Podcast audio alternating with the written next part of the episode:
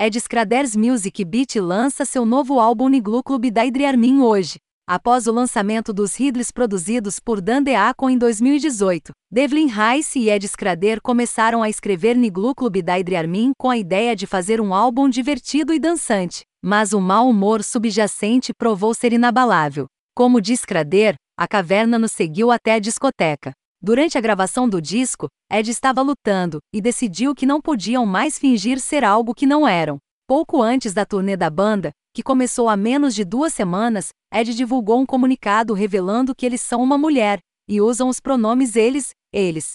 Após a morte de um amigo próximo e membro da banda em turnê, bem como a realização de Ed, a banda passou a gravar e mixar Niglu Club da Idriarmin por um período de duas semanas com Craig Bovin no Temple House em Baltimore. O resultado final não é o álbum de banjês de discoteca ensolarados, que Rice diz que a banda se propôs, mas algo mais profundo, mais sombrio e mais recompensador.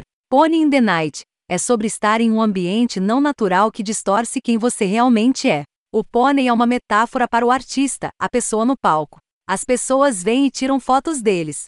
É como estar no palco, você é como um animal no zoológico. Você coloca essa gaiola em torno de si mesmo. Para mim, aquela jaula não era ser eu mesma. E muito disso se autoperpetuou. A rainha Isabela era a rainha espanhola, então também na música eu digo: o que Isabela diria de alguém descendente de corcéis? É aquele medo de: o que alguém diria se me visse como eu mesmo quando deveria ser um homem?